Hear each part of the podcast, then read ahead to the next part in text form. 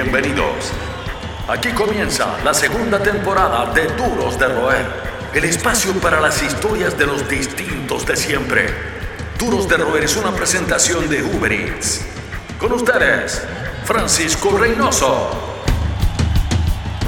Nuestro invitado de hoy comparte nombre con el dios de dioses de Dragon Ball. Fue audiovisual, fotoperiodista con un paso por el Mercurio y hasta lavó platos en restaurantes de Europa forjando su destino.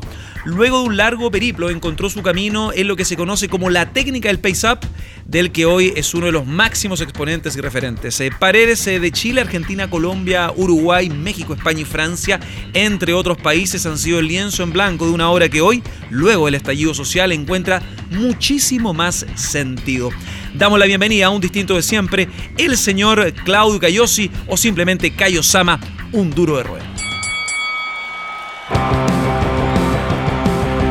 Bienvenido, don Cayo. Te puedo decir así, me imagino. Eh, a estas alturas del partido, a esta emisión de Duros de Roer, un segundo ciclo que ha tenido mucho, mucha temperatura de la ciudad. La ciudad se ha transformado como ya en un espacio democrático para intervenir, para hacer lo que uno a lo que uno le plazca en términos de expresiones. Y nosotros hemos tenido varios invitados de peso, en el sentido de este peso ciudadano. Y una de las reflexiones que de una de nuestras invitadas de la primera emisión del programa, que fue Isabela Sichero, era que em, era próximo a el rayado del eh, Museo de Arte Moderno. El rayado del Museo de Arte Moderno para ella, y en algo que nosotros coincidimos, era lo más moderno que le puede haber pasado a ese espacio. ¿Lo ves así? ¿Qué te han parecido estas intervenciones, siendo tú protagonista de varias de ellas en estos meses? Bueno, a mi parecer está perfecto. O sea, creo que, sobre todo con lo que está pasando es algo que tenía que, pasar. Eh, en el sentido de que antiguamente uno igual veía rayados, graffiti, cosas, pero generalmente eran firmas. Eh, de repente un graffiti muy bonito, un pajarito volando, algo. No había mucho mensaje, no había mucho de eso. Y hoy en día lo que más me gusta es eso, que todo es mensaje, no hay nada que sea una firma o algo, la mayoría ni siquiera están firmados y, encuentro que es súper necesario, sobre todo viendo la, prensa que tenemos que no nos representa mucho y, las calles toman ahí una importancia grande. En tu trabajo, en tu estilo, hay mucha clandestinidad, hay un ímpetu punk por intervenir sin eh, molestar a, por ejemplo, los vecinos en cierta medida, tratar de intervenir de una forma libre, espacios no legales donde no, no está establecido. cuéntame también lo del vértigo. El vértigo en el sentido, me imagino, más de algún problema tuviste. Eh, interviniendo algún mural, algún espacio en ciudades. ¿Te llevaron preso, por ejemplo? Nunca me han llevado preso, he estado a punto, pero nunca, porque al ser papel, como mm. que el Windows 98 de Carabineros de Chile se desconfigura y quedan locos, como que no, no entienden que es papel, como que ellos los llaman, me imagino, porque hay alguien rayando y después ven que no están rayando. Tampoco estoy haciendo publicidad, porque mm. eso sí está penado por la ley si tú llegas y los posters de los, de los recitales y todo eso. Entonces finalmente me dicen, ya váyase. Y me dicen, siempre está fresquito, les muestro, mira, se puede sacar fácil. ¿Cayo sientes igual que lo tuyo es punk en actitud?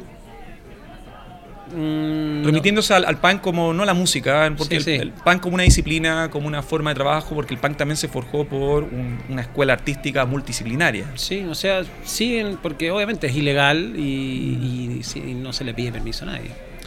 Para que la gente lo entienda, em, no es que hagas grafitis, lo tuyo es el Pace Up, que es básicamente Em, un montaje con otros retazos, ¿no? Retazos, por definir, por mostrarle una forma, retazos de una muralla, por mostrarle una forma didáctica, porque uno se confunde con todas las intervenciones en cierta medida. Me imagino que tú en más de alguna entrevista has explicado lo del pace up.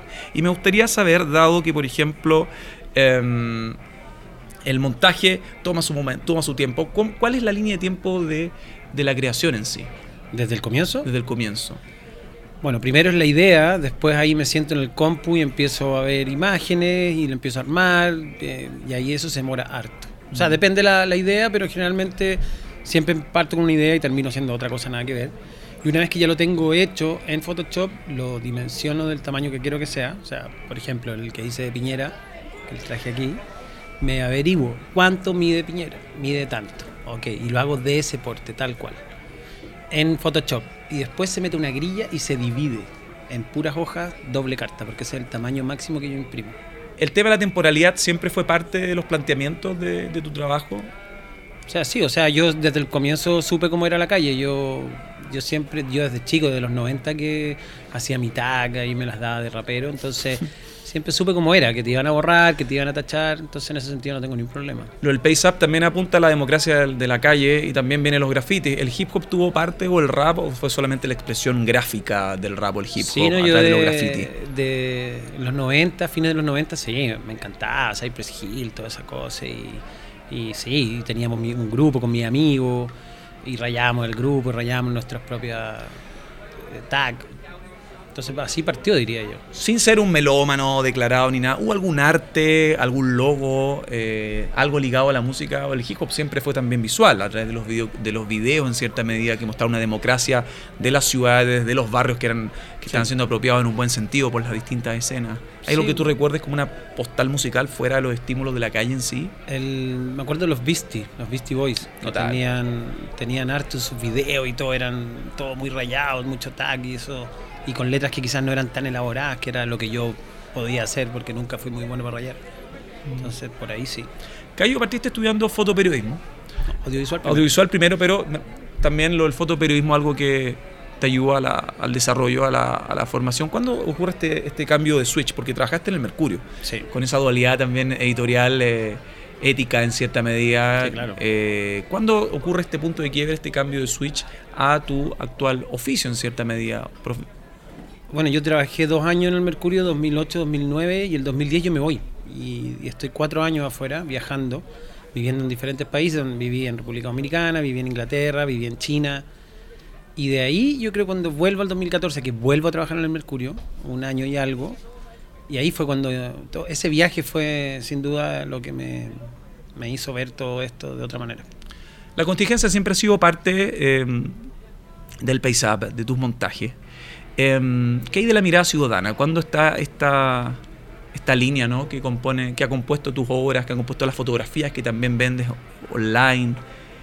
¿Qué hay de eso? ¿Qué hay de la mirada ciudadana previa al estallido social? Porque también hay un rol del arte que la ciudadanía en cierta medida espera de artistas de distintas disciplinas. ¿Cuándo comienza a forjarse también esa línea editorial? Bueno, eso salió desde que me puse a estudiar foto. Yo siempre, mi sueño era trabajar en una agencia grande, Fran Press, Reuters, algo así. Y desde ahí como hacer reportajes de denuncia. Pero finalmente me di cuenta que no tenía tantos dedos para el piano en la foto. Y eh, cuando encuentro esta técnica y empiezo a implementarla, claro, y dije, es perfecto porque puedo combinar mi fotografía, sacando cosas de internet, la cultura pop, un montón de cosas, y poder plasmarlo y dejarlo en la calle con un mensaje o con una denuncia o simplemente un chiste. Pero viene, sí o sí viene de, la fotografía de mi carrera. Dentro de las distintas ciudades, porque los viajes siempre enriquecen, maduraciones personales, eh, background, se me viene a la cabeza, a ver, Inglaterra, España, corrígeme si estoy equivocado, dentro de la ruta más trascendental, París puede ser, sí. Em, pero está Asia. Está Asia como una inspiración macro en, en todo sentido. La estética de la propaganda maoísta fue, yo creo, algo como entiendo las distintas entrevistas que uno ve algo fundamental para verte donde estás actualmente, los, los, terrenos que estás pisando. Sí, de todas maneras, en porque la, de intereses.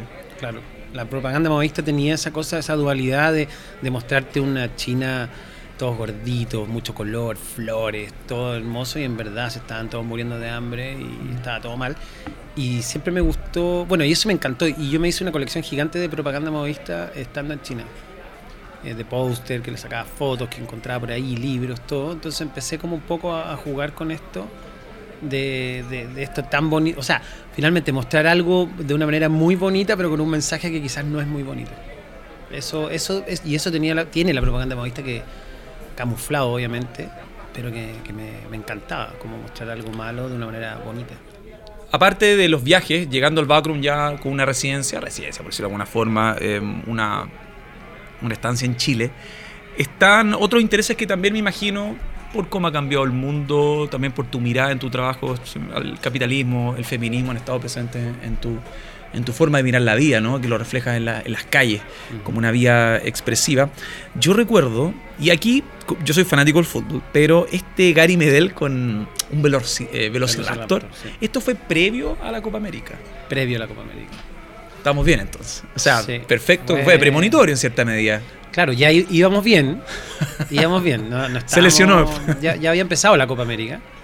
Y claro, y de repente era como Gary, este, este como mito de que Gary que es como el Chuck Norris chileno. Y fue como, oye, hay que subirlo a un Velociraptor, que se supone que es el dinosaurio más brígido que había. Y, y claro, y quedó muy o sea, ahí ese me demoré un montón, me demoré como dos semanas en que quedara perfecto, porque obviamente el cuerpo de Gary no es de Gary, mm. y un montón de cosas buscando fotos para que la cara quedara bien, que mirara para el lado que tenía que mirar y todo. Y, hacer un cruce armónico con el carácter del dinosaurio y para que quedara lo más claro posible. Exactamente, y quedó muy bueno y lo puse también en un lugar muy icónico, ahí en Antonio López de Bello con Chucre Azul, entonces mucha gente estuvo tres años ahí. Y, nada, y después ¿Tres años? Mucho, o sea, respeto total por... Sí finalmente llegó una grafitera, creo que sueca, no sé dónde, y, lo tapó, como tiene que ser, si en verdad eso tiene que pasar. Volviendo al tema de la democracia de la calle, también me parece súper bien en un par de, par de conversaciones previas, donde tú, tú señalabas, por ejemplo, que no te molestaba que la intervención de, de de tus montajes a Piñera. Un, renuncio a Piñera puede ir un adherente y pone yo apoyo a Piñera y eso está bien porque es parte de, la ley de la calle, en, cierto, en cierta medida. Sí. ¿Cómo ha cambiado eso? ¿Cuántas intervenciones has visto? ¿De qué lado? Eh, con tus últimas obras, tus últimos aportes ciudadanos. Bueno, esa es la, de a él le gusta la gasolina, esa me la. Ni siquiera ah. fue que hicieran algo arriba, sino que la, rompieron nomás. en definitiva, borraron una piñera con pintura blanca. Y llegó alguien y adentro de esta mancha blanca puso aguante Sama. Y, y ese tipo de cosas son las que a mí me, me encanta que pasen en la calle. O sea, lo encuentro alucinante que alguien llegue y te dé como, le rompieron la obra, dale, le vamos a dar apoyo aquí, o como que... Y bueno, y es asumir la calle también. Si aquí el artista que se siente mal porque le borran una obra, en verdad que no, sabe cómo funciona la calle. Y, hay una curiosidad y una peculiaridad a estas alturas porque hay mucha validación también en el arte. Mucha gente busca validación en el arte. Y tú no firmas tus obras en la calle. Pero sí en las redes sociales, que se ve también es que siento que la calle, como la calle es algo. Primero que nadie. Prefiero que la subes claramente a las redes sociales. pero nadie me dio permiso de partida. Nadie me dio permiso, no es mi muralla, no es mío. Y aparte hay otras cosas también. Mi, mi obra finalmente viene a interactuar con lo que ya está ahí. Un rayado, un renuncia a Piñera, no sé. Entonces finalmente mi obra, cuando ya se pone en una muralla, ya no es la obra tal cual como la hice yo. Entonces siento que es como un poco. No sé no, no, me siento con el derecho de firmarla. No así cuando me invitan a un restaurante, me mm. pagan por una obra, ahí yo sí la firmo porque ya eso es otra cosa. Yo digo, oye, la muralla tiene que estar blanca, tiene que estar así, no sé. Esa ya es mi obra 100%, pero en la calle, de repente la misma muralla le da una potencia que quizás mi obra en una muralla blanca no tendría. Entonces ya no es mía. No es una moda, es una forma de entender la vida. Sigues junto a los duros de roer ¿Tienes un mapa respecto a tus obras, a tu trabajo? Eh, luego de estrenarlas, por ejemplo, las vuelves a ver. Eh, te lo pregunto porque a diferencia del, arte de un museo, el tuyo se puede intervenir libremente, como comentado anteriormente. Sí, no, a mí me encanta ese, o sea, lo que va pasando con la obra y tengo un registro gigante de, o sea, yo voy mucho y por eso también hago todo cerca de mi casa, porque si lo hiciera lejos quizás no iría tanto a verla y llevo ese registro de cómo, cómo va evolucionando, qué le pusieron, qué le rayaron, qué le rompieron. Y, o sea, eso me encanta, me gustaría más adelante hacer un libro, quizás mostrando todo eso. Hay muchos trabajos tuyos que han tenido visibilidad. Lo de Piñera, bueno, el primero lo de Gary Medel a mí me pareció notable. Yo creo que ese fue un trabajo que comentaban, fue el primer como trabajo tuyo que se comentaba en WhatsApp. Aparte por el timing, después cuando Chile ganó la Copa América, el Velociraptor pasó como a la cultura pop del mundo futbolístico, en el mundo digital, pero también está, y no podría dejar de mencionar, la novicia, la novicia rebelde que está en, estuvo monjita, sí. Eh, que tuvo una, también una visibilidad de súper potente las redes sociales también ayudan a amplificar todo aquello. Me gustaría saber si hay algún, algún montaje favorito tuyo. Fuera del impacto, quizás por un simbolismo propio, una historia personal. Eh, Mira, generalmente el que más me gusta siempre es el último que hice. ¿Mm? Pero hay uno que es el monje. como los discos. sí, el monje Luis Vuitton.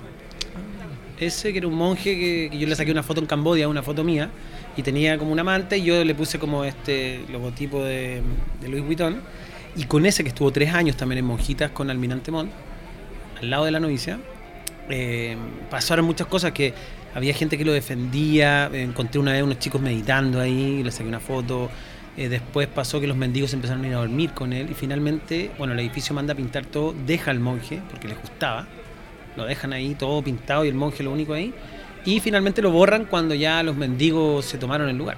Y una vez que se va el monje, los mendigos nunca más volvieron.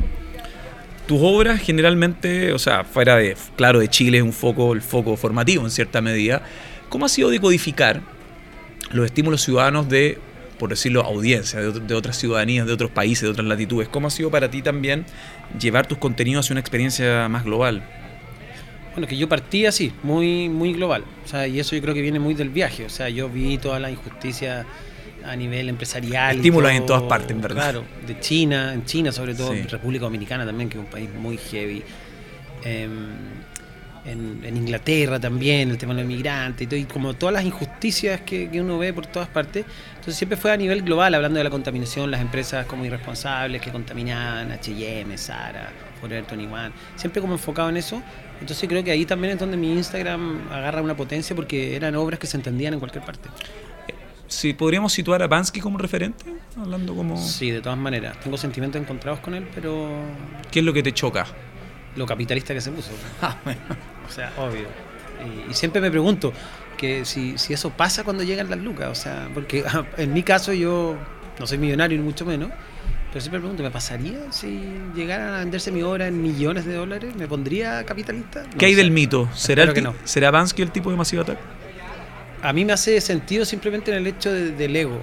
Porque, porque todos quieren fama, todos tienen ego. Entonces como que digo, ah, claro, ahí lo compensa con Massive Attack.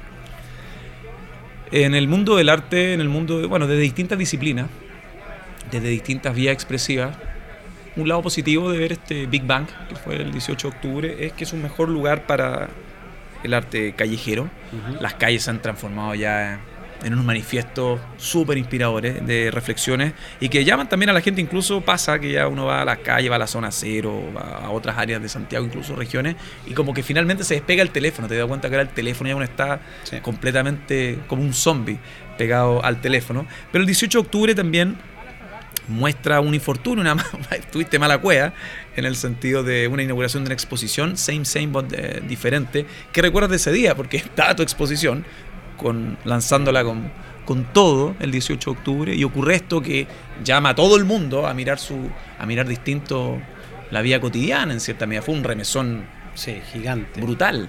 Sí. Prioridades. Muchos cambiamos nuestra forma en la vida Exacto. después del 18 de octubre. Incluyéndome.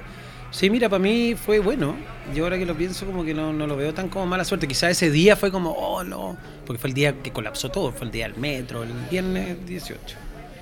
Pero después como que lo, lo veo de otra manera y digo que fue bueno que pasara. Igual después la reinauguré a fines de noviembre mm. y fue harta gente y estuvo bueno. Hice obras nuevas de lo que estaba pasando. Entonces creo que fue como casi poético que, que, que me pasara eso. En, y sobre todo porque tenía una obra también que salía Darth Vader con un montón de Paco, que era un poco como premonitorio a lo que iba a pasar. Y, y, la foto, o sea, el fondo que ocupé es Plaza, eh, Plaza de la Dignidad. Entonces fue como casi premonitorio. Y aparte había un trabajo listo para... Bueno, la COP25 fue un, un golpe brutal sí. para mucha gente que tenía, toda su, tenía cifradas toda su esperanza sí. de desarrollo que hay con, con, lo tuyo, en el sentido con tus reflexiones respecto a eso, tenías un rol en la, la COP25, Ahí a mucha sí. gente se le cayeron proyectos, para otros fue una inspiración total el, el 18 de octubre y lo que vino después. O sea, yo la obra que, que tengo preparada para la COP25, porque ahí quedó, eh, algún día pretendo hacerla.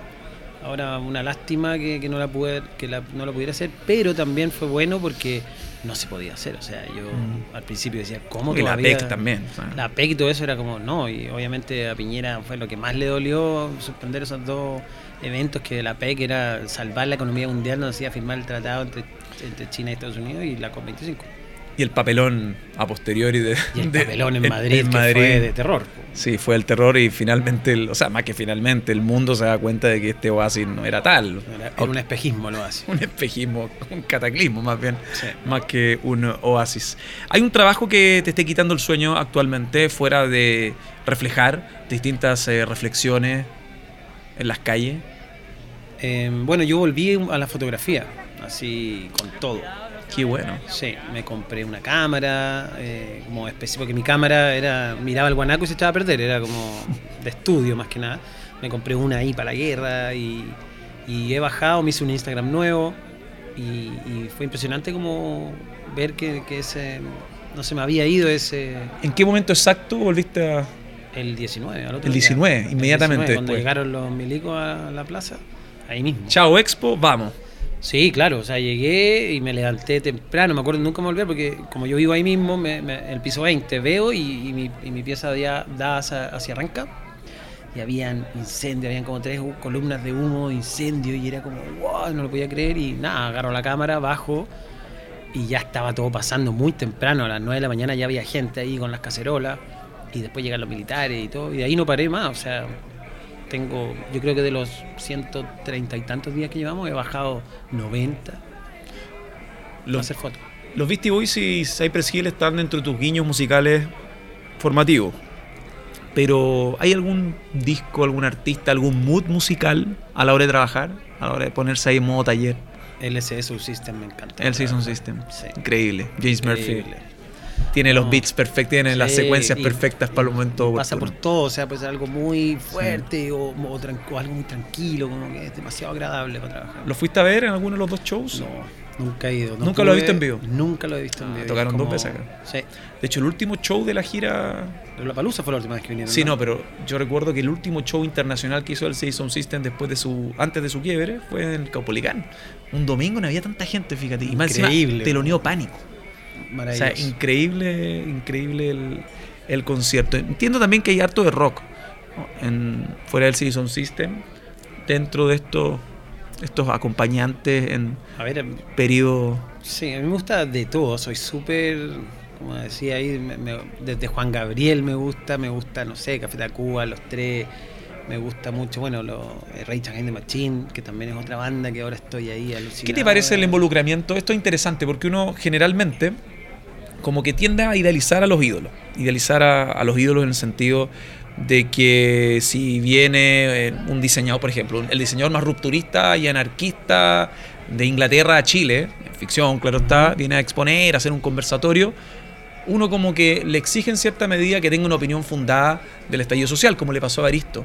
Sí, ¿Qué, hay, qué, hay, de- qué hay de eso de separar la obra del artista con el pensamiento en cierta medida?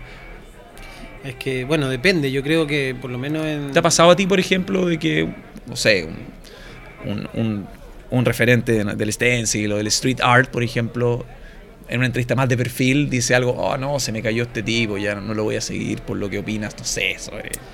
A mí, Es republicano, no sé. A mí me ha pasado, me pasó con Michael Jackson, por ejemplo. Ah, no. exacto. Michael Jackson yo lo eliminé de todo. O sea, ahora hace poco... Cancelado, pero Canceladísimo. O sea, ahora hace 360. poco me, me me dijeron que querían un mural de Michael Jackson y dije, bueno, búsquense otra persona porque Mm. yo no... Con ese tipo, nada. Y me gustaba mucho, mucho, mucho, pero creo que no, no se puede separar al artista de Mm. la obra. Porque obviamente, aunque puede ser un genio musical, pero su vida también es parte de él. Y por ejemplo, en el caso de. No, ocurrió con Evaristo. Si tuvo el, el tema de Evaristo, si tuvo también lo de Rage Against the Machine. Rage Against the Machine, la foto, claro. la foto en Plaza Dignidad, que fue una postal, fue la primera imagen de su cuenta de Instagram anunciando la reunión. Y muchos. Y ahí está, es interesante igual el debate, porque uno dice, claro, le hablan al pueblo, pero cobran entradas con un mínimo de 130, 140 dólares. En el caso de Evaristo también. Yo me acuerdo que él señalaba que antes de dar una opinión respecto al estallido social, él sentía que tenía que tener un acercamiento a estudiar las aristas. Claro. Y ahí comienza esta, este pony moral que es Twitter y Facebook o Instagram. son los que mantienen encendida la llama del rock. Seguimos conversando con los duros de roer. ¿Cómo ¿Te afecta la crítica en ese sentido? El, el comentario cortoplacista siendo un tipo que igual, pese a no firmar en las calles, hay una cuenta de Instagram certificada donde Sí. tú subes tu trabajo. Mira, yo siempre veo como un poco lo- los porcentajes y yo de 100 comentarios buenos tengo medio comentario malo. o sea, Medio comentario malo. Sí, es Muy bien. mucho lo, lo bueno que ahí asesorar a, a políticos. A muchos, sí. Entonces, en ese sentido como que no me da lo mismo. Sí, en donde me, me atacan mucho porque mi hermano me cuenta en Twitter. Pero yo Twitter ni siquiera tengo. Pero Twitter es el, el- jardín de los bots. y yo todavía no lo entiendo, te juro que es como que no- nunca enganché con Twitter de cómo funciona, como que lo encuentro raro. Es informativo. Sí, pero para eso tengo, no sé, otra, otras cosas. Entonces como que me han criticado mucho y, y de repente las críticas generalmente son porque no entendieron, como en una, una obra que hice de Gabriela Mistral, eh, que, oye, no, pero si Gabriela Mistral no, no- no era pinochetista y yo no estaba diciendo eso, entonces digo, bueno, ya, da lo mismo. que Hay que tener paciencia y tiempo para hacer ese. Sí. ese tema de responder uno por uno. En la... Sí, yo, yo les respondo a todos cuando me mandan mensajes. Y, todo, fal- porque- y falta de comprensión lectura, comprensión de lectura también. Sí, no. Y entonces no, no engancho mucho con la crítica. ¿eh? No, hay, hay algunas que me han dolido, obviamente, pero, Lógico. pero no, no, no es algo que me afecte demasiado. ¿Hay algún disco que tuviese, que si, si tuviese la chance de elegir? Onda, una- hay un artista, un disco que te dice, necesitamos una parte de tu trabajo para la portada. Si, si, te si, si tuviese la chance de elegir el diseño de una portada icónica o portada de un disco, un artista. Mira, más que, que- que elegir una banda y todo, me gustaría hacer algo similar a lo de- al de Green Day. ¿El Dookie? como, sí, es como un collage gigante que todo está pasando. O sea, si una banda llegara y me, me pidiera algo así, uff, lo haría feliz. Me encanta, esa, esa portada me encanta. ¿Y tu portada favorita de disco? Mi portada favorita, el general. El general. El general, con el general vestido de general y haciendo así, lo amo. Igual hay un revival como un sabrosón latino también en el arte vintage. El general fue parte de, de la cultura pop latina. Y el tipo uno lo miraba huevo lo que hacía, pero fue un pionero. fue un Obviamente, pionero o en sea, es impresionante lo que, lo, lo que hizo. la pegada de los ritmos. Sí.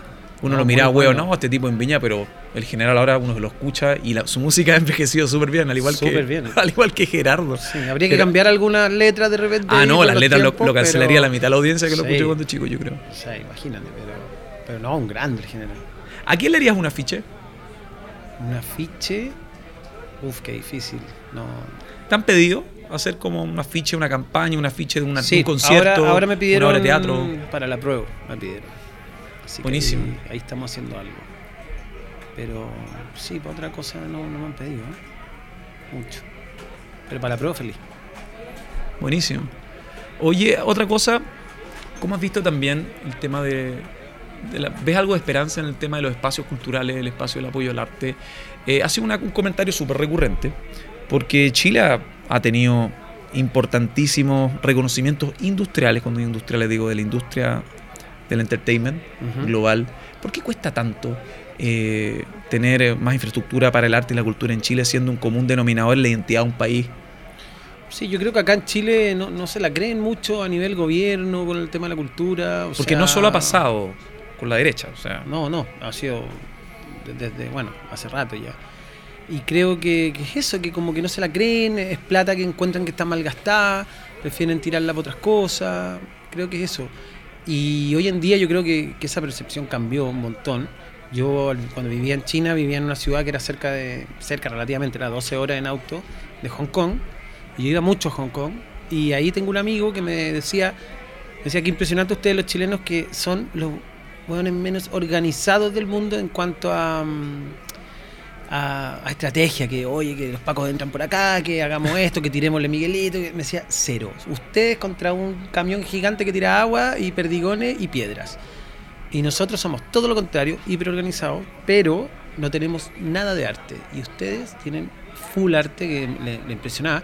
Y me decía, y al final el arma, o sea, esa arma, o sea, el arte tomado como un arma, era mil veces más potente, que viajaba, que todo el mundo la miraba, y el tipo me decía, les aplaudo, porque en verdad no pasa en Hong Kong, no pasa en Colombia, no pasa en Ecuador, y acá es una cosa que va de la mano con todo lo que está pasando. Cayo en el estallido social en estos meses, muchos fotógrafos se han dado a conocer afuera con una línea personal, una línea editorial.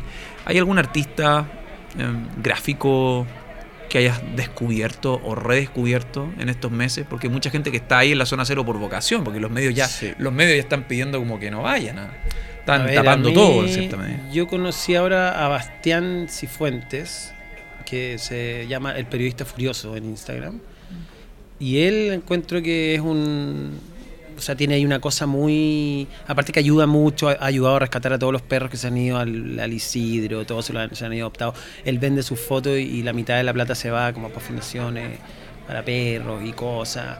Y aparte tiene una, una foto bien, bien de autor, bien auténtica. Como que él encuentro que, ha sido un aporte para todo lo que está pasando, aparte de, la buena onda de ayudar y todo.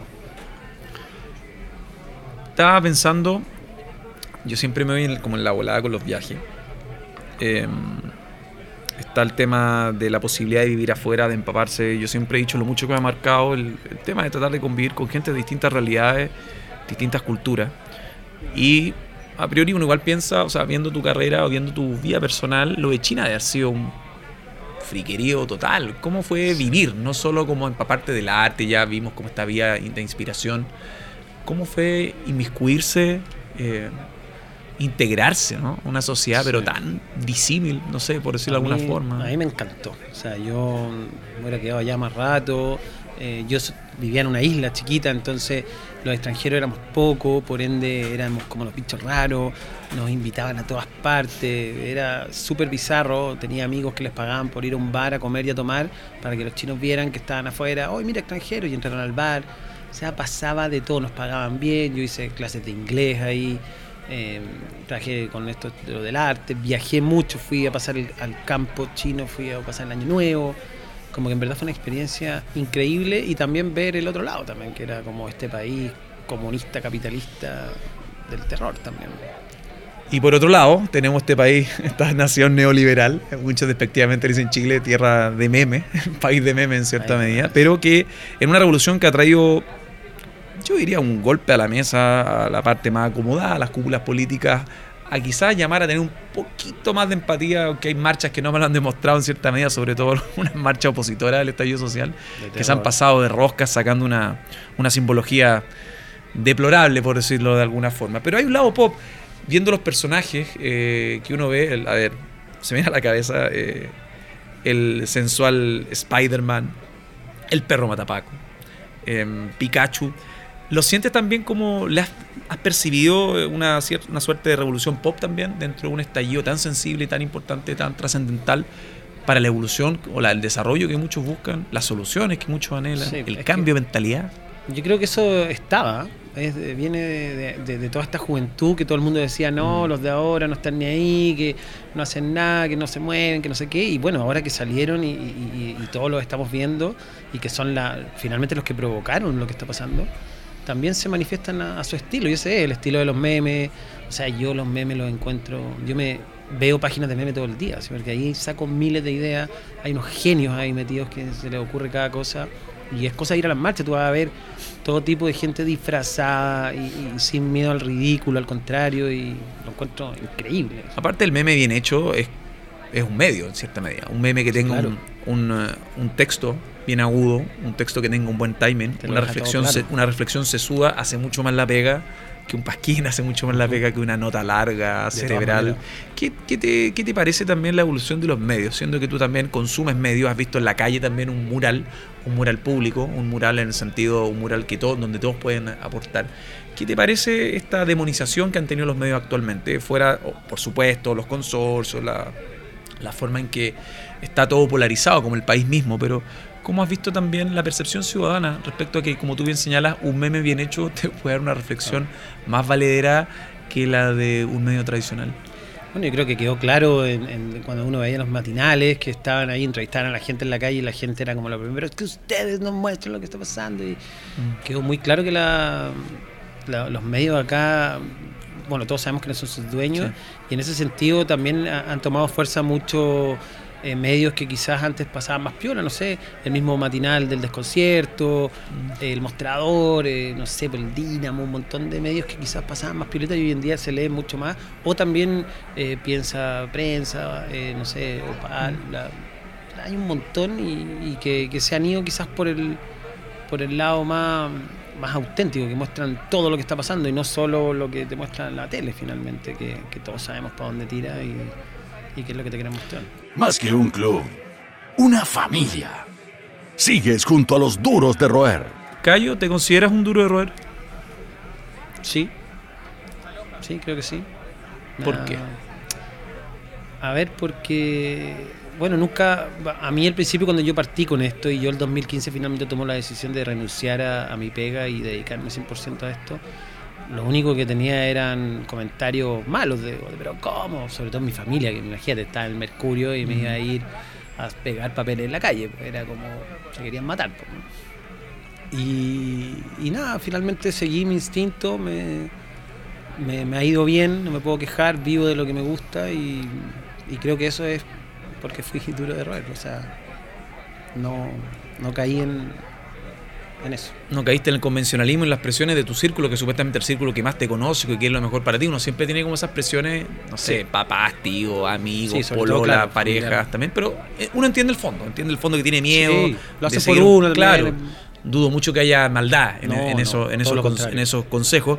Pero em, respecto a eso, a la búsqueda de la intuición que tiene mucho que ver con el, el hilo, el hilo de todas las personas que han estado acá, que por algo son duros de herrero, o sea, la concepción de la comunidad de DR, como le decimos nosotros, la nación de DR, es eso, es seguir el instinto, es eh, romper todo en un buen sentido, golpear la mesa y decir, no, partimos de cero, parto con estos estímulos. ¿Recuerdas el momento en que toda esa aprensión, porque uno igual tiene un poco de miedo cuando empieza a emprender, salvo que tenga una espalda importante, los que tienen más suerte, los más privilegiados, pero en ese sentido, ¿recuerdas tú como, no sé, alguna, algún trabajo tuyo que, que adquirió una repercusión o el momento exacto donde dices, bien, tomé la decisión acertada, la estoy haciendo, haciendo en el sentido de la realización profesional Claro. más que económica? Yo creo que fue con Gary. Gary, Gary que- Mo Velociraptor. Sí, pues yo jamás pensé que, que iba a pasar lo que pasó. O sea, me llamaron de Brasil para hacer una entrevista, de, de los canales. Era como que decía, qué cosa más rara, o sea, no, no lo puedo creer. Y claro, y ahí también me di cuenta que también tenía una repercusión internacional, porque también me llamaron de Holanda para hacerme un reportaje. Y ahí yo dije, porque en Chile quizás yo decía, bueno, quizás en Chile nadie lo ha hecho y ya puede ser. Pero ya cuando fue de afuera fue como, wow, parece que la chuntamos. Cayo, te quiero dar las gracias en esta emisión de, de Duros de Roer. Se acabó la cerveza, sí, lamentable. Eh, y bueno, esperamos que tengas todos tus proyectos, que todos tus proyectos lleguen a puerto. En este sentido, ha sido, una, ha, ha sido los ojos de varias gente que piensa muchas cosas, que busca muchas cosas. Y quizás una intervención, un montaje, eh, aclaran conceptos, aclaran realidades. Y esperamos que esto, persista, ojalá con más espacio, que a ti te gusta también situarte por instinto en un espacio de la calle que tú determines también el oportuno para hacer todo tu trabajo. Así que te doy muchas gracias por estar en esta segunda temporada y te deseamos lo mejor para lo que queda de los próximos meses y que nos sigas brindando tu visión también. Vale, muchas gracias por la editorial. invitación. Esto fue Duros de Roer Podcast. El último apaga la luz. El Club de los Distintos de Siempre fue presentado por Uber Eats. Hasta la próxima.